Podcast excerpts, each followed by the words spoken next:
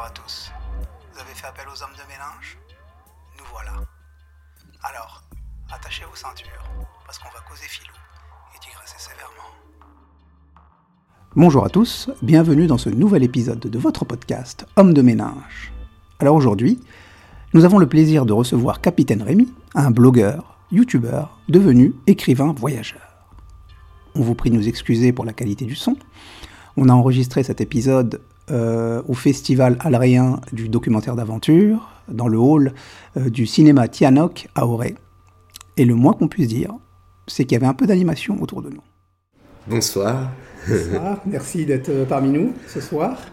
Et bah, pour commencer, je voulais te demander bah, de, si tu pouvais te présenter, nous présenter ton parcours, nous dire qui tu es exactement, et ce qui t'a amené à vouloir, et surtout à pouvoir devenir le capitaine de ta vie en 2014 Ouais, alors euh, je vais essayer d'aller euh, droit au but parce que ça peut être long.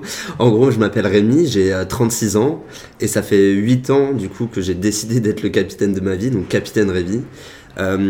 avant ça, moi j'étais développeur web. J'avais lancé ma startup que j'ai eu pendant 6 ans et que j'ai revendue donc il y a 8 ans. Et moi, il y avait un ras-le-bol d'être devant un ordinateur. Euh, et je voulais vraiment euh, essayer de m'écouter. Et donc, euh, c'est parti de. Je me suis dit, bah, je vais écrire tous mes rêves et je me suis mis en tête de, tous les réaliser, sachant que bah, ils changent aussi au fil de mon évolution personnelle. D'accord. Et est-ce que tu pourrais juste nous en dire un peu plus sur la start-up que tu avais montée? C'était dans quel domaine? Ouais, complètement. En gros, c'était pour aider les étudiants à s'orienter après le bac. Moi, j'ai fait ça euh, tout de suite, enfin, euh, après ma licence. Et j'avais remarqué avec mon associé qu'il y, avait beaucoup de problèmes d'orientation, que c'était difficile de faire un choix. Et donc, nous, on s'était positionné en tant que bah, site internet pour aider les étudiants avec une énorme base de données de tout ce qui était possible à faire en France euh, en post-bac euh, avec la plus-value qui était d'avoir des avis d'étudiants. D'accord. Ou des témoignages, ouais.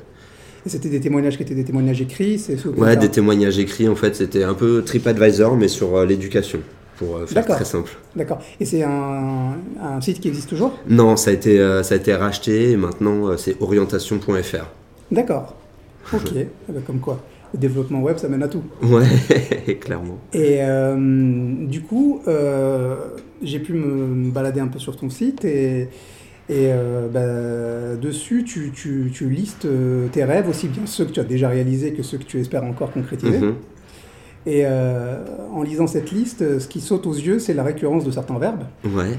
Donc j'ai noté apprendre, parcourir, faire, participer et vivre. Ouais. Donc est-ce que c'est là un chemin initiatique pour réaliser le seul de tes rêves qui sonne encore comme une bonne résolution hein, du nouvel an, qui est changer le monde? Oui. Et euh, est-ce que c'est là au fond le but plus ou moins conscient de ta démarche? Et si oui, alors de quel monde rêves-tu exactement?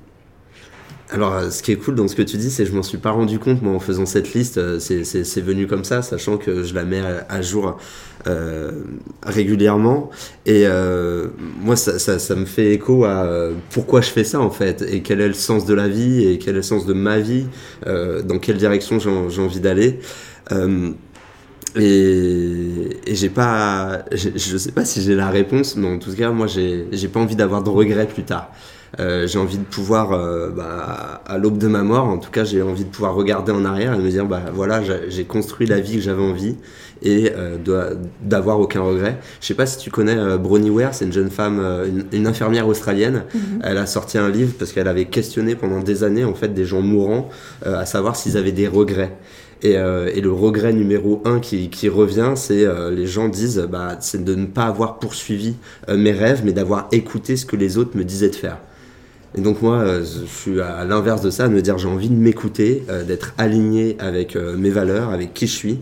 Et donc ça va avec changer le monde aussi, parce que j'ai envie d'insuffler un, nouveau monde, que ça soit sur l'écologie ou sur plein d'autres combats que j'essaie de, mener à travers aussi mes voyages et mes aventures. D'accord, donc un de tes engagements, c'est notamment sur l'écologie, sur le, c'est un des points qui, est important pour toi dans ce que tu vas essayer de véhiculer Ouais, ça a mis du temps. En fait, moi, ça fait longtemps que comme ça, enfin, que j'ai des valeurs qui sont très ancrées. Enfin, ça peut être sur l'environnement, ça peut être sur le féminisme, ça peut être sur l'antiracisme, des choses que à titre personnel, moi, j'étais assez engagé, mais que j'allais pas forcément mettre en avant sur les réseaux sociaux. Et, et, là, on va dire, ça fait trois ans. Moi, je suis rentré en France. J'ai mis à plat un peu de nouveau toute ma vie, à me dire, bah, peut-être que prendre l'avion tous les mois, c'est peut-être pas bien pour la planète. prise de conscience de de, mon impact sur la planète et à me dire, ok, moi, comment euh, je peux apporter du positif à tout ça, comment je peux essayer de changer les mentalités et surtout euh, à donner envie de rêver aux gens, mais le rêve, en fait, euh, c'est une construction aussi, c'est une construction sociale. Et je trouve que c'est important d'amener les gens à rêver autrement aussi. Et, voilà, c'est un peu ma petite mission de vie. Est-ce que du coup, ça, a changé ta, vision de la façon que tu avais euh, de, de, concrétiser, de rendre réels tes rêves? Notamment, comme tu as dit, au début, tu as beaucoup voyagé, tu as beaucoup pris l'avion. Mhm. Et du coup, je pense que tu as quand même continué à voyager après, mais, mais peut-être pas toujours en avion. Donc, est-ce que, est que ça, du coup, tu as réussi à l'appliquer, c'est-à-dire pour continuer à essayer de, de, concrétiser tes rêves, mais en même temps, en étant, comme tu disais, en accord avec ce que tu crois être juste et être bon? Bah, c'est ça la difficulté et euh, en fait euh, c'est accepter d'avoir des contraintes. Euh, à la base, euh, j'étais en mode bah, tout est possible. Bah ouais, tout est possible, mais aussi euh, tout a des conséquences. Et effectivement, bah, prendre l'avion, manger de la viande, euh, tout ça, bah, en fait, ça, ça, a des vraies conséquences. Et donc oui, euh, maintenant, il y a, y a, des rêves que j'avais euh, qui ne sont plus d'actualité. En tout cas, euh, je veux plus me permettre de, de, les faire. Et donc, bah, c'est chiant, honnêtement, à titre personnel, c'est chiant de se dire, bah non, ça, je vais pas le faire. Mais en même temps, je veux dire, c'est maintenant qu'il faut se, se, se, bouger. Moi, j'ai envie de donner l'exemple aussi de, de mon côté. Là, le, moi, mon dernier gros voyage, du coup, c'était le Paris-Nantes en char à voile. Euh, je sais pas si c'était euh, dans les questions que tu avais prévues, mais euh, c'était vraiment de dire, ben, regardez, en fait, c'était un, pied de nez au Paris Saint-Germain, donc il y avait une, une, une polémique sur, sur le, le jet privé est-ce qu'ils ils peuvent utiliser un autre moyen de transport que le jet privé? Et donc l'entraîneur avait ironisé sur le char à voile. Euh, et, moi, ma, réponse était bah oui, on peut le faire autrement. Donc, euh, je défends au char à voile. Effectivement, c'était laborieux le char à voile, mais euh, c'était vraiment de leur dire mais on peut faire autrement. Il y a le TGV par exemple. D'accord, d'accord. Donc ça, tu as pu repenser un peu tes bah déjà inclure aussi ton travail dans un peu dans l'actualité parce que comme tu as dit, c'était une réaction à à, Mbappé à, et à Mbappé, à Christophe Galtier. Oui, juste pour expliquer, on a eu une petite interlude parce qu'on enregistre dans le hall du cinéma euh, Tiano Caoré et on a une personne qui s'est assise au piano pour, nous jouer un peu de piano. Un peu, c'était les, les, aléas du direct, mais c'était pas désagréable. donc du coup, tu as réussi à la fois à changer ta façon de, donc, de travailler parce que c'est devenu ton travail. Tout à fait, ouais, ouais. Et, euh, et, aussi, tu as, réussi à utiliser ça pour réagir à l'actualité, faire passer un message. Et donc, est-ce que, est -ce que ton, ton, message il a été relayé, notamment de ton expérience de faire Paris-Nantes Nantes-Paris ou Paris-Nantes? Paris-Nantes. Du partie du euh, Parc des Princes, arrive à la Beaujoire à Nantes. D'accord. En, six jours. Six jours. et donc, oui, j'ai eu la chance euh, que, que, le message a été extrêmement relayé sur tous les médias, enfin, que ce soit la radio, la télé, dans les journaux, sur Internet. Mhm. et, et, moi, ça m'a fait prendre aussi conscience euh, à quel point euh, il y avait du monde aussi qui était derrière cette cause, enfin derrière la, derrière la planète tout simplement. Mhm. Et je me suis pas du tout senti seul parce qu'à la base, quand tu te lances dans un projet comme ça, tu sais pas comment ça va réagir. Toi, tu le fais euh, parce que ça te semble la bonne chose pour toi, mais tu sais pas absolument, tu sais absolument pas s'il va y avoir un impact. Et là, pour moi, l'impact, il était, j'ai jamais connu ça en fait de toutes les aventures que, que j'ai pu faire dans le passé. Et j'en ai fait des choses assez atypiques. J'avais descendu la Seine en pédalo, j'ai fait un Paris-Bruxelles en Vélib, j'ai fait le tour du Sri Lanka en tuk-tuk, euh, je sais pas, j'ai descendu la Loire en radeau, enfin des trucs un peu. T'es allé en Finlande en stop aussi Je suis allé en Finlande, ouais, euh, jusqu'à Rovaniemi en autostop, déguisé en Père Noël. Je suis allé à la Coupe du Monde en autostop aussi, euh, jusqu'à. voilà, en, en Russie. et. Et non, et là, c'est moi ce qui est génial, c'est oui, là on me donne un micro pour dire ok, quel est ton message, qu'est-ce que tu as envie de dire? Et moi, j'habite Avignon, et là tout cet été, en fait, il y a eu des feux de forêt autour de chez moi, euh, et euh, c'est les conséquences du réchauffement climatique. On, on est plein en plein dedans, et donc euh, il faut il faut agir au plus vite. Ouais. D'accord. Alors pour en revenir à, à, ton travail de manière générale. L'élément qui te guide tout le temps, tu en parles beaucoup sur ton site, c'est le, le principe du rêve. Mm-hmm. Et, et, le principe du rêve, déjà, c'est d'être un moteur de l'existence. Ça te permet de te lever le matin en te disant je vais faire des choses extraordinaires. Est-ce que tu as déjà pensé à ce que tu feras une fois tout le, tous tes rêves exaucés, ce, qu'on a pu voir sur la liste sur ton site notamment? Est-ce que euh, la liste que tu as dressée là, est-ce qu'elle a vocation à perpétuellement s'allonger, un peu mhm. comme une sorte de ligne d'arrivée qui s'éloignerait à mesure qu'on s'en approche? Ou est-ce qu'à terme, tu envisages d'être euh, un rêveur euh, retraité, une sorte de patriarche qui raconte à, ses petits-enfants toutes ces belles aventures qu'il a vécues et, et d'être une sorte de, bah, du coup, de retraité du rêve? Ouais, je pense que euh, ma liste, je la mettrai à jour au fur et à mesure. Euh, il y a des choses que, qui prennent du temps à, faire. Et puis il y a les envies qui changent. C'est surtout ça aussi. Les envies, elles changent. Et, euh, et moi, c'est une motivation que d'aller essayer d'atteindre un rêve. Il y a plein de rêves que j'ai essayé de faire je n'ai pas réussi. Je prends l'exemple d'un marathon. J'adorerais pouvoir courir un marathon. Je n'y arrive pas. Euh, j'ai tenté deux fois. Euh, catastrophe. Je n'arrive pas à m'entraîner. Bon, bah, c'est comme ça. Peut-être que euh, quand j'aurai 40 ans, 50 ans, que je serai plus mature pour, pour m'entraîner et, réussir un marathon. Et, et, du coup, ta question, pour y répondre plus, plus précisément, je pense que c'est important de rêver. Et souvent, on se dit oui, mais qu'est-ce qui va se passer si une fois que j'ai réalisé mon rêve qu'est-ce qui va se passer? Mais c'est ça qui est beau en fait, euh, c'est que bah, on, se rend compte qu'on est capable de réaliser des rêves et donc on a envie euh, peut-être d'aller en chercher un prochain.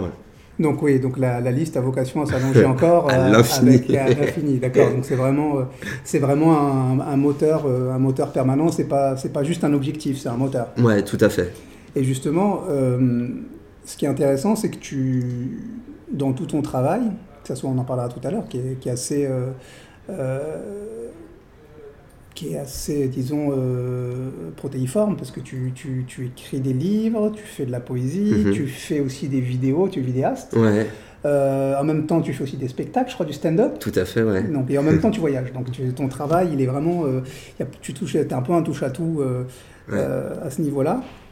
Et tu, vas, tu véhicules à travers tous ces, toutes ces disciplines un, un, message qui est très positif, qui est celui de croire en ses rêves.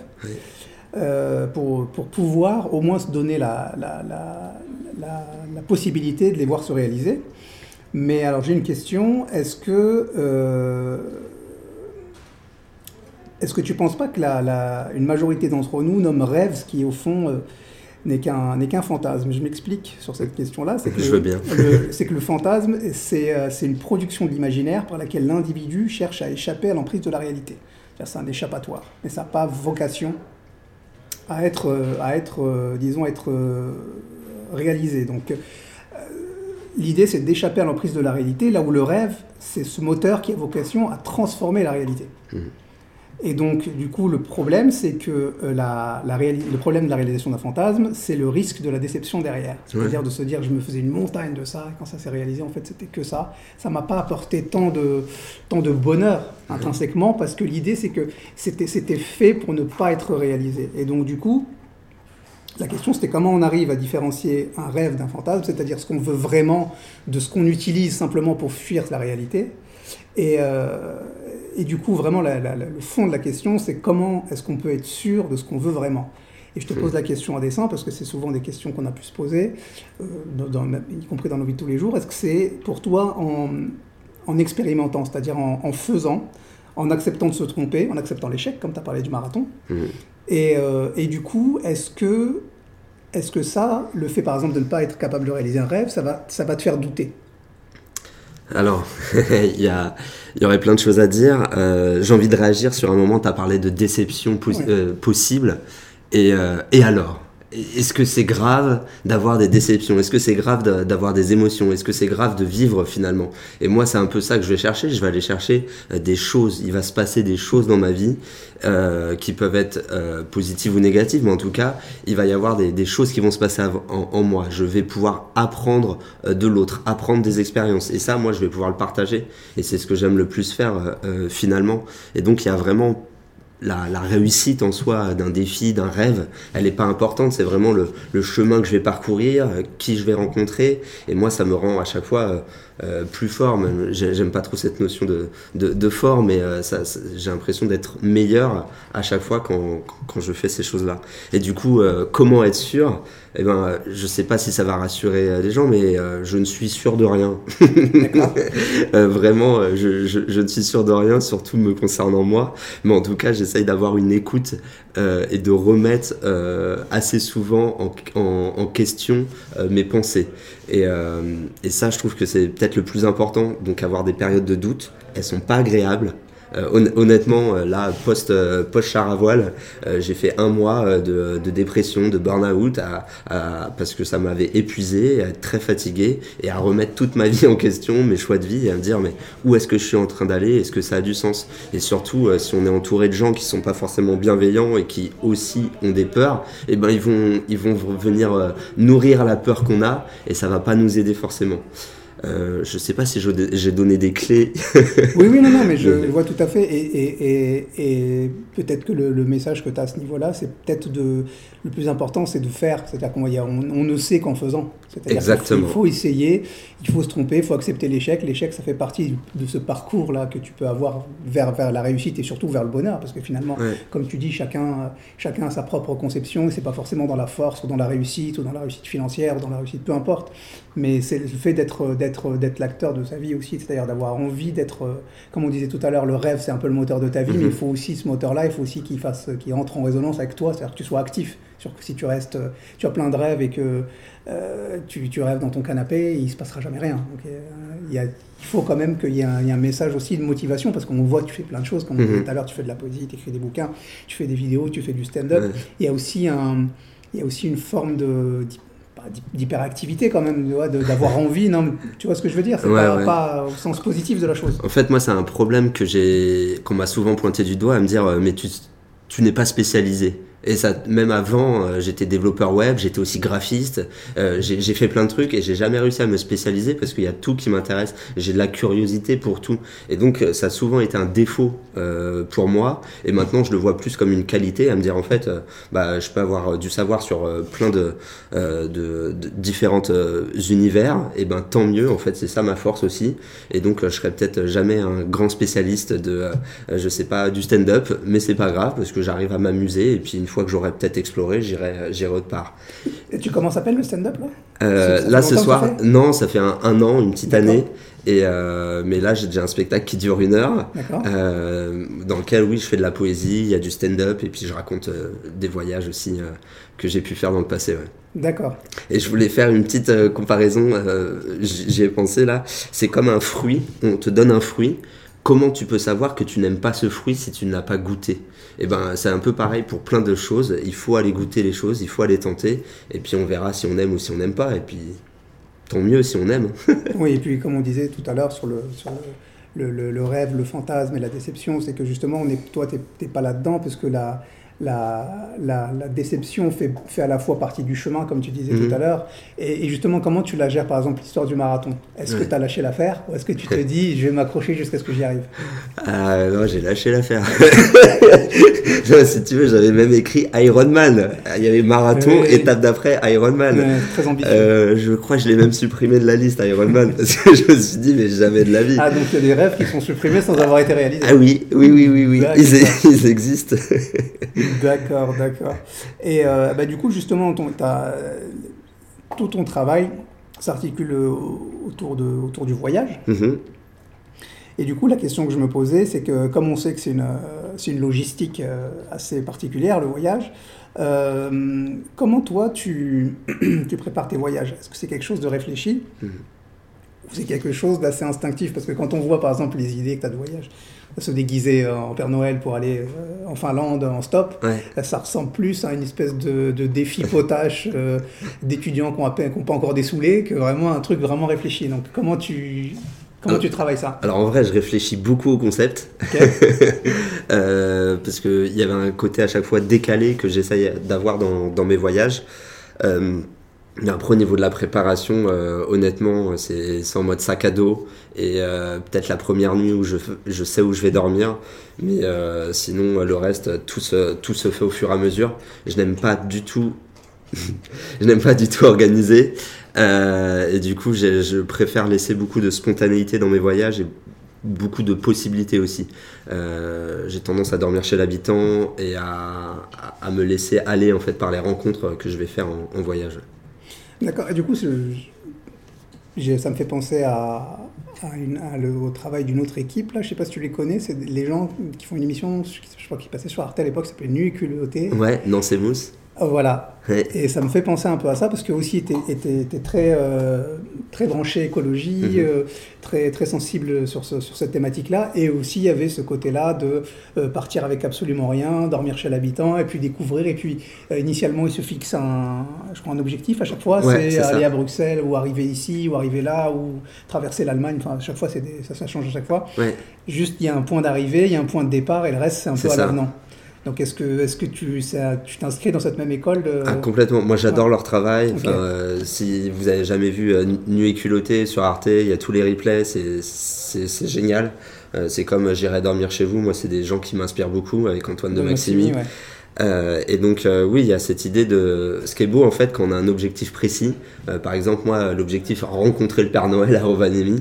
Et ben, euh, les gens, en fait, euh, quand on les rencontre, on peut leur parler de notre projet. Et ils ont envie de nous aider. Ça- ça- C'est assez magique, hein, parce que tous mes voyages, à chaque fois, quand il y a des objectifs, il y a toujours des personnes que je savais pas qu'elles seraient là, qui, qui vont être sur mon chemin et qui vont m'aider à réaliser mon rêve. Et ça leur fait plaisir, et puis ça, nous, ça me fait plaisir aussi, mais après, ça fait un, un rêve que tu partages finalement avec, euh, avec ces gens-là. ouais. Oui, donc, et du coup, tu. Parce que j'ai l'impression, je sais pas ce- je- à l'étranger comment ça se passe, ça doit être Mhm. une espèce de courant, peut-être, à ce que tu. Il y a des gens comme ça qui t'inspirent, comme par exemple, tu vois, moi ça m'a fait penser comme ça instinctivement à. euh, Nu et culotté, ouais. Voilà, ça m'a fait penser un peu à ça. Mais est-ce qu'il y a d'autres, tu m'as parlé tout à l'heure d'une infirmière euh, australienne, je crois, Ouais. qui t'a inspiré aussi Ouais, Bronnie Ware. Ah, Voilà, donc Antoine de Maximi aussi. Ouais. Est-ce qu'il y a d'autres gens éventuellement qui tu pourrais penser, qui t'ont inspiré là-dedans dans le... Bah, moi, il y avait, à la base, il y avait Mike Horn qui m'avait beaucoup euh, inspiré par le fait de. de hum- enfin, euh, un peu en mode on va dépasser les limites de l'humain. Euh, ça, pour moi, c'était très. très en mode l'ouverture du possible. Mhm. Et il y a vraiment quelque chose pour moi de à chaque fois que je mets la barre à un endroit, il faut savoir, il y a 8 ans, moi j'avais jamais fait de randonnée, j'avais jamais fait de bivouac, euh, j'avais jamais fait de, de, de trip à vélo, enfin tout ça, moi c'était complètement l'inconnu. Mhm. J'ai traversé l'Atlantique en voilier aussi, en tant qu'équipier, et c'est des choses que j'avais jamais fait, et pourtant à chaque fois en fait que je réalise un, un, un rêve, un défi, et ben je me rends compte que ah bah je peux faire encore plus, je peux aller plus loin parce que ma, ma zone de confort euh, s'est agrandie. Et j'ai envie de, parler de la peur du coup, euh, parce qu'à la base, en fait, il y a, quand même plein de peurs où je suis tiraillé à me dire, mais est-ce que j'en suis capable? Est-ce que c'est possible? Et, à chaque fois, en fait, euh, tout simplement, j'y vais pas par pas. Enfin, petit pas par petit pas. Euh, je me suis jamais lancé dans un truc énorme sans avoir fait des petites choses euh, en amont. Et je prends l'exemple de l'autostop. Je suis pas parti en Russie du jour au lendemain. J'ai commencé à en faire sur des petites, des petites distances, à me dire, ah bah en fait, c'est possible. Peut-être que je peux aller plus loin. Et au fur et à mesure, bah voilà, on, on est capable de, de mettre la barre de plus en plus haute. Ouais. Et quand on parlait des, des, des, des éventu- des éventuelles sources d'inspiration, est-ce que c'est des gens, par exemple Nuit Colleté, que tu connaissais avant d'avoir commencé à bosser comme ça? C'est quelque chose qui te faisait un peu rêver avant ou c'est quelque chose que tu as découvert en même temps que, que tu avais commencé à... Non, c'était vraiment de l'inspiration, c'était en amont de, de, partir, à me dire, euh, ouais mais ça fait rêver, moi aussi j'ai envie d'aller expérimenter ça. Et surtout, ce qu'il ce qu'il dit, c'est, euh, regardez, on le fait, mais vous aussi, vous pouvez le faire. Et moi, à mon échelle, du coup, c'est un peu la, la, la même chose. J'ai envie d'être inspirant pour les gens, de, de, de dire, bah, regardez, il l'a fait. Est-ce que c'est pas adaptable pour nous? Après, on, on a tous des parcours, on est tous différents, mais il y a, il y a des personnes qui pourront euh, s'identifier à ce que je fais. ouais. Et cette équipe-là, tu l'as jamais rencontrée? Non, malheureusement, enfin, je les ai déjà vus en conférence, j'ai pas poté deux secondes, mais, D'accord. mais pas plus que ça. ouais. D'accord. Et euh, du coup, sur ton site, on voit qu'il y a, au niveau du voyage, il y a deux types de voyages. Il y a le, il y a le, le- le voyage en groupe, notamment comme tu nous as parlé de la traversée de l'Atlantique. Ouais, Et puis tu as le voyage solitaire. oui. Et euh, bah, pour les gens qui ne seraient pas trop des globetrotters, est-ce que tu pourrais euh, nous dire quelles sont à ton sens les principales différences entre le voyage en groupe et le voyage en solitaire? Ouais, alors, euh, bon, on va chercher des choses différentes, hein, mais c'est comme faire un voyage avec. Enfin, j'ai fait un, un pari euh, Guingamp avec mon père à vélo. Bah, c'est magnifique parce que bah, je me suis connecté avec mon père, euh, j'ai passé du temps avec lui, on a créé des souvenirs. Euh, pareil, j'ai fait des voyages avec des, amis, avec des copines, avec mon frère. Bah, en fait, on va créer du souvenir en commun et c'est juste fabuleux parce que après dans l'avenir, on peut en parler et, ça fait des histoires. Euh, le voyage en solitaire, je trouve, il y a, y quand même une démarche qui est euh, d'aller se, se découvrir soi-même peut-être à travers les rencontres, peut-être à travers euh, la marche, peut-être à travers la solitude, mais en tout cas, il y a vraiment une, sorte de, méditation quand on est tout seul, euh, parce que on- à nous de faire nos propres choix et ça nous permet d'évoluer, d'avancer et de se rendre compte que oui, on peut vivre tout seul, on n'a pas forcément besoin de l'autre. Et pour moi, ça a été ça le voyage en solitaire, euh, surtout comme apprentissage. Est-ce que justement le, le principe du voyage en solitaire, j'en avais parlé sou- souvent avec des baroudeurs qui me disaient que eux préféraient le voyage solitaire parce que ça, un, ça les obligeait à aller vers l'autre, parce Mhm. qu'ils sont tout seuls tout le temps, Clairement. et pas avoir cet effet de groupe où on a plutôt tendance à aller vers la facilité, à rester en- dans l'entre-soi. Ouais, et euh, que ça les obligeait aussi dans des pays euh, où par exemple euh, les gens sont pas trop anglophones à essayer de faire l'effort d'apprendre deux trois mots Ouais. même basiques pour essayer d'échanger donc la plupart du temps on me disait ça que c'était quand même plus enrichissant le voyage solitaire j'ai bien compris ce que tu disais par exemple quand tu as fait des, des voyages avec euh, avec par exemple avec ton, famille. avec ton père Ouais, par exemple, ouais. avec ton frère mais euh, là peut-être que c'était l'objectif c'était pas le voyage c'était le moment avec ton avec ton père ouais, tu clairement. vois ce que je veux dire? Ouais, ouais, Alors que quand tu pars tout seul, l'objectif c'est le voyage. L'objectif c'est les autres. ouais, ouais. Tu vois, c'est pas toi. Alors que là, l'objectif c'était toi et ton père. Je, je- je- je suis d'accord, je vais te donner un exemple. Euh, À 21 ans, moi, je suis parti en Australie, on était quatre Français, Euh, j'en avais marre, Euh, c'était les meilleurs moments de ma vie, Euh, j'ai pas, c'est devenu mes meilleurs potes. Euh, et en même temps, il y a plein de fois, j'étais là, je rêvais d'être tout seul parce que je voyais, bah, tu vas n'importe où, en fait, tu es quatre personnes, Mhm. tu n'es pas tout seul. Et donc, euh, bah, c'est pas les mêmes rencontres, c'est pas la même, la, la même plongée, on va dire, dans, dans la culture, bah, elle sera beaucoup moins importante que si tu avais été tout seul. Et donc, c'est pour ça, moi, j'ai mis du temps à voyager tout seul, hein, ça n'a pas été tout de suite. J'ai commencé à voyager seul à 28 ans. Euh, et parce qu'il y avait une, vraie- une réelle volonté de me dire je veux aller découvrir ça. Et, et je sens qu'il y a plein de bénéfices, de bénéfices à, à le faire. Et, euh, et bingo. Et justement, j'avais une question par rapport à ça. Euh, Est-ce que quand tu voyages tout seul, t'as pas aussi le regard de l'autre qui est différent sur toi? Parce que les gens, comme tu disais tout à l'heure, quand tu es, une meute de quatre garçons qui arrivent, euh, peut-être que l'autochtone qui voit ça arriver, il va pas se comporter, même s'il est accueillant et, et, euh, fait preuve d'hospitalité, c'est pas la question, mais il, il a en face de lui quatre personnes, tu vois. Et les gens, notamment ce qu'on on en parlait de, par exemple d'Antoine de Maximi, tu vois souvent dans ses, dans ses voyages que le fait qu'il soit tout seul, bon, il y a la caméra toujours qui attire un peu les gens, mais le fait qu'il soit tout seul, ça fait que les gens ont quand même une, comme une, une espèce de, de réflexe de, de, tu vois, de protection, d'avoir envie qu'il soit bien, de l'installer. Euh, Il est tout seul perdu au fin fond d'un pays où il parle pas la langue. Souvent, il y a aussi ce côté-là où les gens se comportent pas de la même manière avec toi quand tu es tout seul. Ouais, c'est clairement pas les mêmes liens, euh, mais euh, sans parler de voyage, hein, aller à une soirée tout seul, et ben vous allez voir, vous allez pas du tout faire les mêmes rencontres, euh, même enfin que ce soit un cocktail, aller dans un bar tout seul, vous rencontrerez absolument pas les mêmes personnes. Ça se trouve vous rencontrerez personne d'ailleurs, mais, euh, mais en tout cas l'expérience va être complètement différente. Euh, faire un face à face à, un, à un dîner, bah c'est pas pareil que si on a un groupe, euh, ça sera pas les mêmes discussions. Moi ce que j'aime bien dans quand je suis tout seul, c'est euh, vraiment on peut échanger, on peut aller en profondeur dans les discussions, euh, que ça soit en France ou à l'étranger d'ailleurs. Et ça, par exemple, quand tu le dis, par exemple, en soirée, en général, euh, c'est toujours mieux peut-être d'arriver pas tout seul parce que au moins tu es sûr d'avoir quelqu'un avec qui parler dans un truc en fonction de la soirée. Tu vois ce que je veux dire Ouais, ouais. Alors que peut-être que le voyage, le truc c'est qu'arriver un moment, un- est-ce qu'il n'y a pas un moment où tu sens ce déclic-là? C'est-à-dire tu sens que les gens, notamment quand tu vas rester 2-3 jours dans le, dans le même village ou au même endroit, Ouais, où les gens vont se dire tiens, il est tout seul, il est un peu en galère, il a l'air de. Peut-être où tu sais pas où dormir et tout, ils vont avoir une espèce de réflexe naturel d'aller vers. Parce que c'est ça qui est, marrant aussi dans les, reportages de voyage, c'est que tu, tu sens que peu importe le peuple, les gens ont tendance à se comporter tous de la même manière. C'est-à-dire au début, ils sont un peu réticents, et après, quand, tu, quand ils voient que tu es tout seul et peut-être un peu en galère, tu sais pas où dormir, naturellement, ils te trouvent des solutions. Tu vois, il y a ça que je vois à chaque fois dans ça.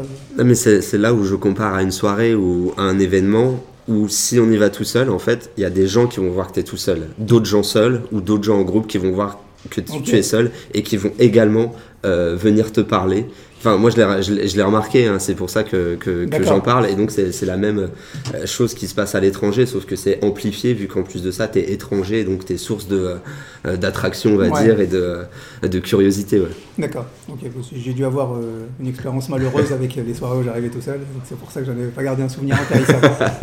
donc, donc j'essayais de, de, jamais arriver tout seul, au moins deux, au moins deux pour être sûr. Euh, autre question, euh, on en a parlé au tout début. Donc on a appris que tu avais, une, avais été cofondateur, tu étais tout seul dans la startup au début? Euh, Cofondateur, oui, avec mon cousin. D'accord. Michael Pinaton. Donc toi, tu étais le, dev et lui, il était? Il faisait la gestion, gestion d'entreprise, marketing, ouais. Ok. Ok, donc tu as, tu, as, tu as cofondé cette startup que tu as revendue au bout de, au bout de 4 ans. petite question, tu as quoi comme cursus universitaire? Euh, ouais, je suis développeur web, donc euh, j'ai fait une licence euh, pour apprendre à faire des sites internet. Voilà, ok, ok, d'accord. Et donc, tu as monté cette startup avec ton cousin que tu as revendu au bout de 4 ans. Et moi, ça m'a ça m'a interpellé. Ouais. Parce que. Ah, arrête-moi si je me trompe, c'est peut-être juste une impression.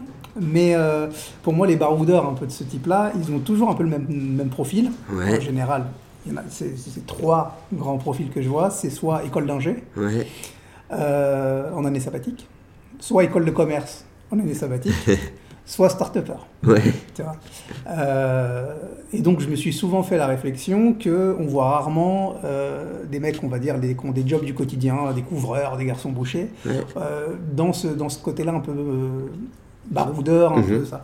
Donc, est-ce que est-ce que c'est quelque chose que tu as remarqué toi aussi dans tes voyages, c'est-à-dire de tomber à peu près sur le même, toujours à peu près le même genre de profil?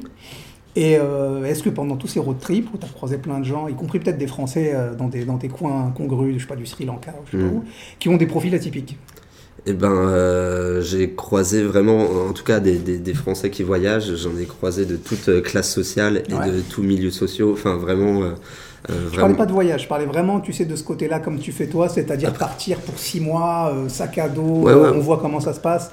Ouais, bah, je prends, je prends l'exemple euh, en, Australie. Enfin, euh, j'étais pote avec un Français, il, il était plombier, il s'était expatrié là-bas. Je suis allé au, au, Brésil, j'étais pote avec des coiffeuses, enfin, qui étaient euh, en France, qui étaient coiffeuses. Euh, qui, qui sont pas issues de, de, du type d'école que tu as cité. Après, je trouve que c'est plus dans dès qu'il y a une logique de je veux je veux créer un business autour du voyage, en tout cas je veux vendre du contenu autour du voyage, je, veux communiquer autour du voyage, et ben ouais c'est plus des gens qui ont déjà travaillé dans cet écosystème, ou en tout cas qui ont des, euh, qui ont des visions, et donc euh, effectivement il y aura moins des personnes... Euh, euh, Parce que moi, je parlais pas d'expatriation. C'est sûr que l'expatriation, tu peux trouver tout, des boulangers au Canada, des, tu vois ce que je veux dire, des, comme tu dis, des plombiers en Australie, des serveurs, des cuistots, tu peux en trouver, c'est pas un souci. Mais moi, c'était plus dans, le, dans ce côté, les gens, euh, quand j'ai voyagé un peu, que j'ai croisé ces gens-là qui partaient sac à dos pendant six mois. Euh, mmh. tiens, on va faire le Sri Lanka. Bah non, en fait, on a changé d'avis, on va faire la tournée du Japon, en truc. En, tu vois, ce côté-là un peu qui a pas trop à se poser de questions sur, sur ça et puis qui a un peu une forme de liberté, tu vois. C'était souvent ce, ce genre de profil-là, plutôt de, bah, tu vois, d'ingé, école de commerce, euh, des gens du web et tout. Donc, euh, Ce que tu me dis, ça me questionne sur euh, est-ce que c'est dû à, à leur. comment dire alors héritage, je veux dire héritage culturel, on leur a, on leur a dit que ça c'est possible et du coup ils se permettent de le faire, ou est-ce que c'est et, du coup les autres à l'inverse se, se, se, disent que c'est pas possible de le faire, ou est-ce que tout simplement c'est une histoire d'argent? Euh, je sais pas. Est-ce que c'est pas les deux, tu penses Ouais, je pense que c'est un, un, peu des deux, parce que peut-être que quand tu, tu sors d'une d'une formation qui est, qui est professionnelle à, à, 20 piges, qu'il faut tout de suite que tu travailles, mhm. parce qu'il faut peut-être aider la famille, ou parce que, bon, bah, arrive un moment, tu n'as pas d'argent de côté, il faut aller bosser tout de suite. Peut-être que tu es moins enclin d'avoir envie de, d'aller de, courir le monde, ou peut-être que tu as envie, mais tu n'as pas la, la, possibilité pour X raisons. Et c'est vrai que du coup, c'est quelque chose à la fois d'avoir le, capital matériel pour le faire, d'être capable de ne pas rentrer d'argent pendant. C'est le même principe aussi de lancer une boîte. Quand tu mhm. lances une boîte, que tu vas euh, bosser euh, à plein temps dans ta propre boîte et que ça va prendre peut-être un, deux, trois ans ça soit rentable, ouais, clairement. il faut quand même que tu sois capable de vivre. Donc, mhm. euh, tu vois, donc il y a à la fois, je pense, le côté comme tu disais, capital matériel, mais aussi capital culturel, c'est-à-dire des gens qui on a répété que c'était possible, qu'il fallait toujours aller plus loin, que, rien n'était impossible, que tu vois, donc c'est donc euh, donc c'était pas c'était pas qu'une impression d'avoir dans ce, dans ce milieu-là ce genre de profil quoi. après euh, je prends je prends l'exemple dans euh, donc moi j'ai fait un DUT, après j'ai fait une, licence et dans ma classe on est très peu on est à, à après être parti voyager en tout cas pendant des années euh, quand je dis très peu, euh, on était deux euh, sur, sur 50. Et, ça m'a toujours questionné parce que moi, il y a ce truc, bah, on peut faire ce qu'on veut et on peut choisir. Et en même temps, pourquoi je suis le seul à choisir de faire ça? Et j'ai pas la réponse. peut-être qu'il y a des gens qui sont un peu plus frileux, peut-être qu'il y a aussi, comme tu disais, la, question de la peur aussi, qui est, mm. importante, la peur du lendemain, la peur du truc, la peur de est-ce que je rate le coche, est-ce que, est que par exemple, typiquement, euh, si j'ai six mois de trou dans mon, dans mon CV euh, euh, et que je vais chercher un boulot, qu'est-ce qu'ils vont dire quoi les employeurs? Enfin, tu vois, il y a toute cette, cette peut-être cette angoisse-là qui bloque pas mal de gens. C'est qu'il faut quand même un certain grain de folie pour se dire, bon, bah, on y va et on avise. Ouais, on la, bien ce qui se passe. La sécurité qu'il y a derrière aussi. Enfin, moi, je sais que j'ai jamais eu de difficulté à trouver un emploi.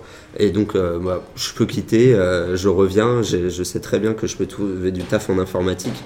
J'aurai jamais de problème. Alors qu'il y a des gens, euh, bah, c'est pas du tout le cas. C'est pour ça que, du coup, je disais sur le, sur le profil, mhm. il y a ce côté-là. C'est vrai que des gens qui se disent, bon, bah, si ça marche pas, à tout moment, je sais que je peux avoir un plan B assez vite. C'est peut-être peut peut quelque chose qui va jouer dedans. Et euh, sur ton site internet, tu te présentes comme, euh, comme ça, je cite, hein. d'abord blogueur, puis youtubeur, devenu écrivain voyageur. Est-ce que tu pourrais... Tu vois, non C'est ça, non? Ouais, ouais, ouais c'est ça. Euh, est-ce que tu pourrais nous parler de ton rapport à la littérature et à l'écriture? Et, il me semble que tu écris aussi de la poésie, ce qui est devenu rare hein, de nos jours, la poésie. Et comment tout ça va s'articuler dans ton travail? Est-ce que tes écrits sont toujours liés au voyage? Est-ce que tu as toujours ça? Ou est-ce que en fait, t'aimes écrire, enfin voilà, ton mhm. rapport à l'écrit, à, la littérature, à la poésie. Je pense que j'aime euh, raconter des expériences que j'ai vécues. Euh, et j'aime. Euh, moi, avant tout, c'est un travail introspectif. Mhm. Écrire, ça me permet de, me, de, mieux me comprendre et de mieux analyser des situations que j'ai vécues. Et, et, j'ai pris un, plaisir derrière, c'est de, de, pouvoir les partager, où j'ai senti qu'il y avait de l'écho chez les gens. Et après, euh, après ouais, c'est un, un, travail. Moi, je savais pas que j'allais écrire des livres. Enfin, vraiment pas. J'ai fait un bac scientifique. Euh, je crois que j'ai toujours écrit des, écrit des poèmes ou des lettres d'amour quand j'étais au collège. mais, euh, mais pareil, il n'y avait pas de. C'est les vrais poètes, ça. c'est les, vrais poètes. C'est vous commencez à cet âge-là, c'est les vrais poètes. ça se voit pas, mais je rougis là. non, mais euh, et, euh, et, non, là, c'est ça fait un an où je me suis, j'avais besoin d'écrire des choses et, euh, et c'est sorti sous forme de poésie. je ne savais pas. pour le coup, oui, j'ai parlé des peurs. Je, je, peux parler du temps. Je peux parler de Paris. Je peux parler de plein de choses, pas forcément liées au voyage, mais en tout cas, c'était c'est plus des émotions qui sont en moi que j'ai besoin de partager et, et, je trouve que le, le médium le plus simple en tout cas qui me correspond le mieux pour, euh, pour ces émotions-là, c'est plus euh, avec de la poésie. Est-ce que du coup tu envisages aussi d'écrire, je sais pas, peut-être des romans, des fictions, ou tu es un peu rattaché tout le temps à quelque chose de très personnel? Non, honnêtement, je, m'ouvre à, tout. Même, euh, je regarde beaucoup de, films. Euh, là, moi, j'ai déjà fait des, des, films pour YouTube, euh, des documentaires de voyage. Mais, mais ça m'ouvre un peu. Je, me dis, mais ça doit être tellement intéressant d'aller dans, des, dans des genres qui sont complètement différents et d'aller explorer tout ça. Donc, moi, je suis très friand de, enfin de, de, de, cinématographie de manière générale, même, même de livres, de voir comment les histoires sont construites, les personnages qu'est-ce qui fait que c'est intéressant, enfin tout ça c'est passionnant. Au niveau de l'expérience, ça t'intéresserait éventuellement de partir dans un projet peut-être d'écriture de roman Je pourrais, ouais, ouais, ouais, Peut-être de découvrir le cinéma, je sais pas, peu importe. Euh, Et d'ailleurs pour, tes, pour, tes, euh, pour des vidéos de voyage, mhm. euh, tu les produis comment? C'est toi qui fais les montages Ouais, ouais pour, pour, pour l'instant, moi je suis parti du principe où je voulais tout apprendre, donc j'avais mhm. je suis parti il y a 8 ans avec ma... J'ai acheté une petite caméra, c'était une GoPro, mhm. et en mode, bon bah je vais filmer avec ça mes aventures, et donc au fur et à mesure, bah, j'ai appris à, filmer, j'ai appris à raconter des histoires, à, mettre du storytelling euh, autour d'une aventure et à, et à, rendre ça euh, intéressant, à jouer avec la musique. Enfin, honnêtement, je suis curieux de tout, mais euh, et c'est ça qui fait que bah, le travail va être intéressant. Là, pour parler de je fais, un, parallèle, mais de mon spectacle, euh, c'est une forme qui, qui n'existe pas actuellement dans, dans, tout ce que j'ai pu voir euh, en termes de spectacle. C'est très original. J'ai vu, j'ai vu un extrait sur ton site, qui est, c'est vrai que c'est assez Bah, c'est pas du stand-up, c'est pas, c'est pas du théâtre, c'est un peu une, une forme un peu, un peu Ouais. hybride entre. en- Et pour moi, c'est très compliqué, encore une fois, de, l'expliquer, de le vendre, euh, parce que ça, ça n'existe pas, c'est hybride. Ouais. Mais en même temps, c'est ça qui fait sa particularité, ça. et c'est ça qui fait que bah, j'amène, euh, j'amène un peu mon, mon grain et, et ma façon de voir les choses. ouais. Et du coup, de, de, de, de manière vraiment prosaïque, tu travailles, euh, tu travailles sur quoi comme logiciel pour faire tes montages euh Adobe Premiere. Ah, ok. C'est juste parce que peut-être qu'il y a des gens qui, qui ont envie de se lancer là-dedans pour savoir exactement comment, comment tu bosses. euh, Tu vois, les, les outils aussi, ça peut être quelque chose d'important pour que ça soit pas peut-être un frein pour euh, Ouais, à complètement. ce genre de choses. hein, tu vois. Il y, a, il y a une phrase aussi qui était inspirante à chaque fois de, de, d'Orelsan sur ça qui disait si tu veux faire du cinéma, il te suffit, il te suffit d'avoir un truc ouais, qui filme. Ouais, c'est ça. Tu vois, c'est pour ça que je te pose la question. Souvent, les gens, ah oui, mais il fait ça, mais alors euh, il faut un logiciel, il faut un gros PC, il faut un truc, il faut investir. Et la plupart du temps, en fait, on se rend compte que en fait, quand tu as vraiment envie de le faire, Ouais. J'ai même monté des vidéos euh, que sur mon téléphone portable. hein. Voilà. Pour le coup, euh, ça se fait très bien. Et la question, moi, elle, elle m'est venue sur un livre. Comment on fait un livre? Bah, en fait, euh, t'écris. Euh, t'écris, ça peut être sur du papier ou sur Word. et c'est vraiment un document Word que t'envoies à l'imprimeur ou que t'envoies à un éditeur et qui te dira oui ou non. Mais toi, t'es édité ou t'es auto-édité? j'ai fait les deux. J'ai été auto-édité. Mon dernier livre est, est édité. D'accord. Du coup, pareil, je suis allé tester différentes manières de faire. Mais ça reste un document Word. c'est Ouais. ça que je voulais Oui, dire. oui, oui, c'est vraiment, voilà. euh, bah, c'est 100 pages et c'est tout quoi. Ouais, c'est ça, c'est ça. C'est vrai que du coup, quand, on le ramène à sa, à sa juste valeur, le truc, euh, voilà, comme tu dis, c'est un document Word finalement. Et, euh, et donc, tu tu t'interdis pas de, de- du coup de, de- de- de- d'essayer autre chose qui n'a aucun lien éventuellement avec le voyage. euh, Oui, moi je, pense- je pense je vais aller Tu vas creuser. libérer ouais, ouais, ouais, d'aller voir autre chose. ouais, clairement. Voilà, pour pas rester simplement le baroudeur, mais aller voir aussi euh, ailleurs ce qui, ce C'est qui ça. peut se passer, notamment dans les autres disciplines artistiques. Et, du coup, si on peut juste en finir pour le voyage, Ouais. euh, si tous les voyages que tu as fait, tu en as fait un paquet, tu devais en retenir un, lequel ce serait? Euh, je vais dire la transatlantique en voilier. Ok, Euh, du coup, c'était 35 jours de voyage de Martinique à La Rochelle, donc dans le sens inverse. Je suis revenu en passant par les Açores. Et ce voyage, euh, c'était un peu un tournant de ma vie. C'était euh, du coup après la revente de ma boîte, euh, 9 mois après. Donc j'avais 20, euh, 28 ans. Et pour moi, c'était vraiment bah, 35 jours coupés du monde à faire un bilan de vie. Où est-ce que j'en suis Où est-ce que je veux aller Parce qu'on est vraiment euh, bah, complètement déconnecté en fait. hein. Il n'y a pas de connexion internet. Euh, Il y a que des livres à bord. On est, euh, j'étais avec trois autres personnes. On est sur un petit voilier qui fait euh, 10-11 mètres de long. Euh, donc, faut imaginer vivre dans un camping-car à 4 pendant un mois et demi, ouais. euh, où on peut même pas sortir aller courir. Euh, si on s'engueule, bah non, tu restes sur le bateau. Donc, euh, ça bien donc voilà. Ça s'est bien passé. Bon, il y en a un qu'on a dû jeter à l'eau, mais Bon, on l'a pas retrouvé. bah non, c'est bon. il il s'est jamais plaint. Et, euh, et du coup, est-ce que tu as un prochain voyage dans les tuyaux? Euh, là, le prochain voyage que je vais faire, ça va être le GR34, euh, donc le sentier des douaniers. Donc l'année dernière, j'ai pu faire 1200 km dessus. Mhm. Il fait 2100, donc il m'en reste à peu près 1000 à faire. Et donc euh, là, je le prépare pour le faire en mai-juin de euh, 2023. D'accord. Et ça sera un truc qui a vocation à faire l'objet d'un film aussi pour. euh, Alors à l'origine, ouais, je, comme l'année dernière, j'avais filmé. Cette année, je vais aussi filmer. euh, et un, un livre également pour, pour parler de cette aventure. Et là, sur ce deuxième tronçon que je vais faire, euh, l'année dernière, j'ai tout fait en solitaire. Et cette année, je souhaite le faire en, en groupe. D'accord. Et quand je dis en groupe, c'est pas en binôme, ça va être plus un groupe d'une dizaine de personnes euh, pour marcher le long du littoral breton. Et que tu recrutes euh, comment? Je sais pas sais encore. pas. je vais lancer les, les candidatures bientôt, mais je sais pas Du comment. coup, ça sera sur ton site un peu. Tu, enfin, tu as Oui. une idée pour éventuellement faire un truc? C'est des gens que tu vas connaître ou tu, veux, tu veux que ça soit des inconnus euh, Tu ouvres une espèce d'appel euh, au public? je vais lancer un, un appel sur Facebook euh, pour dire pendant deux mois marcher 1000 km. Est-ce qu'il y a des gens qui sont motivés Puis on va faire des visios et puis on va construire ça ensemble. L'idée c'est pas que je sois tout seul derrière ce projet ou Mhm. euh, moi qui euh, dirige tout. C'est que construire un groupe, c'est dire ah, qu'est-ce qu'on veut faire, comment on peut le faire. Même si c'est moi qui influe euh, l'idée de départ, je veux vraiment que ça soit quelque chose de collectif. Ouais. Est-ce que tu veux le coupler avec, euh, avec d'autres trucs, éventuellement, comme tu disais que tu avais, tu avais euh, un ensemble de valeurs, enfin des idées à, à défendre Est-ce que c'est simplement la marche et le- la, la, la, la- la vie en collectivité Mhm. ou est-ce que tu veux, je sais pas, peut-être t'arrêter pour mettre, mettre en avant certains projets qui pourraient correspondre à tes valeurs, à ta vision du monde, mettre en avant, je sais pas moi, des, peut-être euh, des, des agriculteurs qui, qui, travaillent de la Ouais. façon que tu considères être la bonne. euh, Ce genre, est-ce que tu veux l'inscrire dans un truc un peu, un peu militant et un peu, tu vois, un peu, un peu social aussi? Ouais, en, en fait, l'année dernière, quand je suis parti marcher, je m'étais dit je vais faire une marche avec euh, comme thématique euh, les contes et légendes bretonnes. Ok. Euh, le problème, c'est qu'en marchant, en fait, bah, c'est déjà beaucoup de marcher et il se passe déjà énormément de choses dans les rencontres.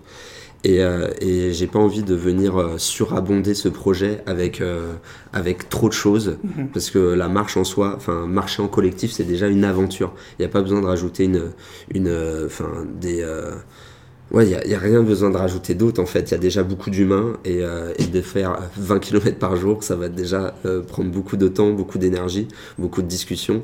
Après, c'est sûr que euh, je pense que je vais avoir des gens dans, mon, dans, dans le groupe qui, qui auront des valeurs communes avec moi. Et, Donc là, c'est plus- c'est plutôt la logique de groupe et la rencontre, la rencontre humaine Ouais. que tu veux mettre en avant dans, dans l'effort et dans le, dans, le, dans le voyage, quoi, en fait. Ouais, exactement, ouais. Ok, ok, ok. Et euh, bah, du coup, on approche de la fin. Ouais. Et donc, euh, pour finir, comme on a, on a parlé de rêve, on a parlé de voyage, Mhm. euh, je, vais te soumettre, je vais soumettre à ton aimable attention deux citations et je vais te laisser réagir et me dire ce qu'elles t'inspirent. Ouais. La première, on en revient, c'est une, une citation d'Orelsan paraphrasant Lao Tzu, qui dit ce qui compte, c'est pas l'arrivée, c'est la quête. Ouais. Et la deuxième, c'est celle de Kierkegaard qui dit ce n'est pas le chemin qui est difficile, c'est le difficile qui est le chemin. Ouais. Qu'est-ce que ça t'inspire du coup Eh ben, celle d'Orelsan, je connaissais vu que je suis, je suis assez fan d'Orelsan pour le coup. Euh, sa, sa série, euh, enfin la série de son frère euh, qui, est- qui suit tout son parcours, franchement, elle est tellement inspirante parce qu'on voit que c'est un artiste qui, comme nous, en fait, doute. Euh, il a beau faire des millions euh, de ventes de ses albums, il continue de douter et de remettre en question euh, ses choix artistiques. Alors que quand on voit ce qu'il fait et toute l'aura qu'il a, c'est assez fabuleux. Et puis ça ramène un peu ce côté, euh, on est tous humains et on, parcourt tous des périodes qui peuvent être difficiles. Et ça, ça me motive beaucoup chez Orelsan. Et euh, pour, euh, pour l'autre, euh, bah, je la connaissais pas et elle est très belle. Ouais. Et donc ça correspond un peu justement à ce que tu disais tout à l'heure. Vas-y, redis-la un peu. C'est euh, pas le chemin qui est difficile, c'est le difficile qui est le chemin. Euh, je sais pas si le chemin il est difficile. Euh, Souvent, quand on dit euh, réaliser ses rêves, bah, c'est compliqué parce qu'il faut faire ça. Déjà, faut se faire violence aussi, tu vois. Faut, ouais. faut se bouger, faut affronter aussi sa, la, la peur de l'échec, la peur de la peur des autres. Par exemple, tu sais, tu fais du stand-up, Mhm. c'est la première fois que tu dois monter sur une scène. Horrible. Voilà. tu vois ce que je veux dire? Mais tu sais, ça me rappelle. Alors, j'ai oublié le, oublié son nom. C'était le, je crois, je crois de mémoire, hein, que c'est un, un général de l'armée de Napoléon qui, juste avant d'aller sur le champ de bataille, tremblait comme une, comme une feuille morte. Et euh, il disait à. Il disait, euh, il se parlait à lui-même, il disait tremble carcasse, tu trembleras encore plus quand tu vois où est-ce que je t'emmène. Ok. C'est tu vois cette idée-là de dompter la peur, de tu fais rien si euh, dès que tu commences à voir un peu, euh, tu vois, dès que tu commences un peu à trembler, tu abandonnes, tu feras jamais rien. Ouais. L'idée c'est aussi de dépasser ce truc-là, euh, tu vois, d'avoir une espèce de combat contre toi-même, tu vois. Mais pour la scène, moi, ça fait des années que je voulais en faire. Et c'est il y a, bah, ça fait un an que j'ai commencé à faire. Je suis allé à une scène ouverte où j'avais demandé à la, à la MC est-ce que je peux faire un poème, sachant qu'il y avait que des humoristes. Et donc elle m'avait dit oui, mais c'était, j'étais tétanisé. C'est vraiment, tu te retrouves devant une salle, bon, il y a 25 personnes et tu dois faire un poème que tu as en plus écrit. Et donc, euh, pour moi, c'était, euh, c'était horrible. Et en même temps, ça m'a tellement appris et tellement servi parce que la fois d'après, bah forcément, en fait, euh, bah tu t'es ratame. Enfin, moi, je m'étais ratame. J'ai Ouais. eu ce, ce sentiment-là. Quand à la fin, il y a des gens qui viennent te voir et ils te disent, c'était courageux. tu comprends que que t'étais pas au point. Mais en même temps, tu l'as fait. Et, euh, et la fois d'après, bah voilà, tu l'as travaillé un peu plus, t'as un peu plus confiance en toi et tu te dis, euh, ça va mieux se passer. Bah, tu vois, donc on en revient que c'est le difficile qui est le chemin. Ouais, ouais. Tu vois, pour, pouvoir, pour pouvoir accomplir ce truc-là. Euh, Rémi, merci beaucoup. Euh, C'était super chouette. Et du coup, je te laisse simplement dire c'est un peu, si tu as un peu d'actualité, si ce que tu fais là, tes spectacles, tu- Ouais. tu, vas passer où, si les gens peuvent veulent venir te voir, Ouais. comment c'est où Alors, Moi, le mieux, c'est soit de s'abonner à la newsletter sur capitaineremy.com Ok. ou de me suivre sur les réseaux sociaux, euh, Capitaine Rémy. Je D'accord. suis à peu près partout. Ok. Et euh, c'est ça l'actu euh, du moment. Et donc, euh, mon spectacle, pareil, je donne les dates euh, sur mes différents réseaux sociaux. D'accord, super. Bah, c'est impeccable. Bah, écoute, Rémi, merci beaucoup. Avec grand plaisir. super chouette. Bon courage pour la suite et à très bientôt, j'espère. À bientôt, ciao. À plus, ciao.